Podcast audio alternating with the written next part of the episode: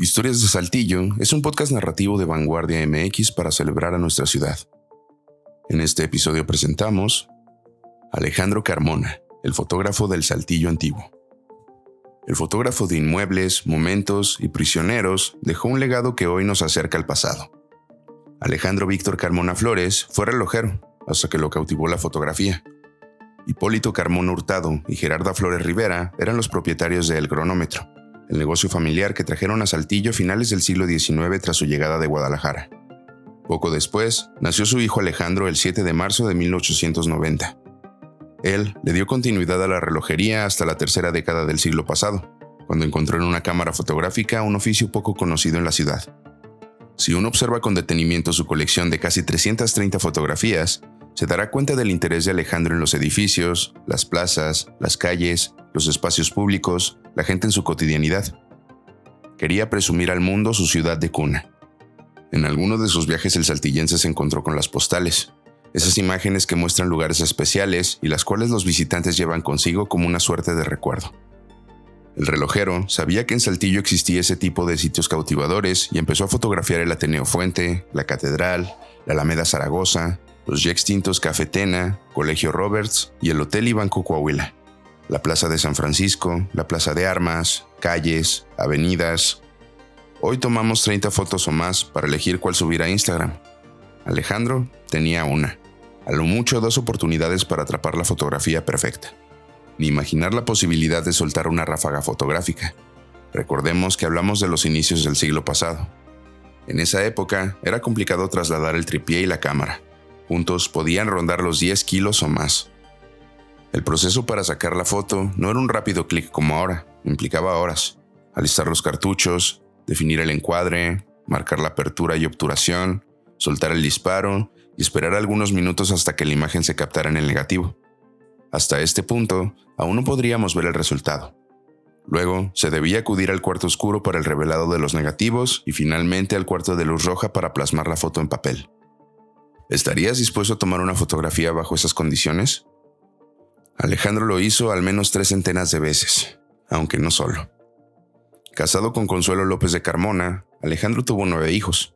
Herminia, Ernestina, Hipólito, Consuelo, Raimundo, Graciela, Minerva, Roberto y Carlos. Estos dos últimos solían ser sus asistentes, a quienes llevaba para cargar el equipo y disparar la foto una vez que él resolvía las cuestiones técnicas. De hecho, el fotógrafo habría implicado este procedimiento en varias ocasiones para poder autorretratarse, aunque hay que mencionar que no era fanático de exponerse ante la cámara. Una de aquellas pocas veces posó en el techo de la Catedral de Santiago. Se le ve de traje y sombrero, recargado en una de las estructuras de la fachada y mirando al horizonte. Por el ángulo, se infiere que la imagen fue tomada desde una altura similar a la que él se encontraba. Tal es la peculiaridad de esa foto que estaremos dedicando una edición especial para abordarla. Para este punto de la historia, Alejandro ya vendía en su relojería las postales que tomaba e imprimía. Las tenía sobre un carrusel, sobre un estante.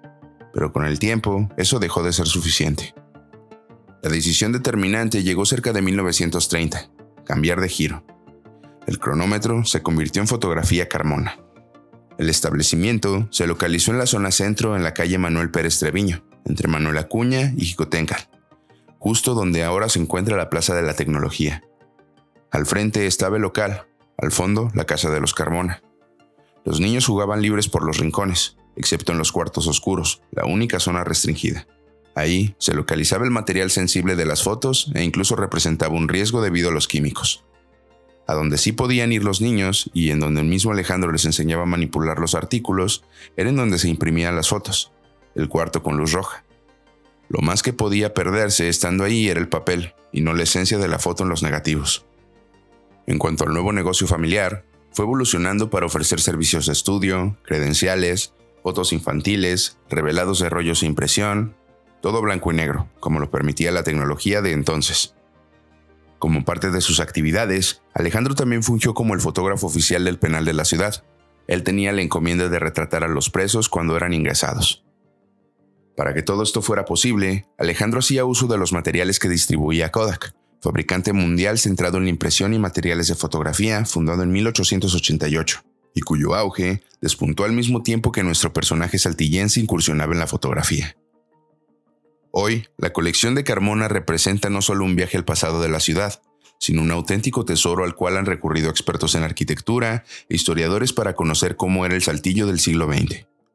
El 90% de su material, resguardado actualmente por sus nietos, se conforma de inmuebles, calles y espacios públicos. El otro 10% lo integran personas que debieron posar con paciencia hasta que la foto se concretara, como un grupo de hombres que se paró frente a su lente durante la competencia de ciclismo, o como los paseantes en bote en el lago República de la Alameda Zaragoza. Otra pequeña porción, de unas cuatro fotos, llevan la leyenda Saltillo a Ojo de Pájaro. Aunque no se sabe con certeza, su nieto Carlos Gerardo Carmona comparte que esas imágenes pudieron ser captadas desde una avioneta. Es Carlos quien hasta hoy, 93 años después desde que su abuelo inició el negocio familiar, quien mantiene vigente el legado, aunque ya no recurre a los cuartos oscuros, pues ahora todo es digital e incluso ya no existe un local fijo como tal. Sigue brindando servicios de foto a escuelas y empresas. Alejandro murió el 6 de agosto de 1958, pero no así su trabajo. Se sabe que se han encontrado las postales de Carmona en Estados Unidos y es muy posible que otras más anden rondando en otros países. Se desconoce el paradero de la cámara con la que se tomaron las más de 300 fotos, pero el tripié forma parte de las reliquias familiares junto con un reloj que supera los 2 metros de altura y que con el sonar de cada hora recuerda el pasado relojero de los Carmona. Estamos muy orgullosos. Sí dimensionamos la importancia de lo que se puede conservar, que se puede ver todavía. Si la gente y las nuevas generaciones lo van a conocer, va a ser a través de las fotografías. Carlos Gerardo Carmona. En julio pasado, con motivo del aniversario 446 de Saltillo, Vanguardia se sumó al objetivo de promover el trabajo de Alejandro Carmona. En cada una de las ediciones del mes se compartió una fotografía coleccionable en formato postal, alusiva al ayer de la ciudad. ¿Te gustó esta narración? Como Alejandro, tenemos otros personajes que te cautivarán con sus historias. En nuestro perfil de Spotify puedes encontrar al loco genio de Saltillo, el saltillense que fue presidente de México y muchos más.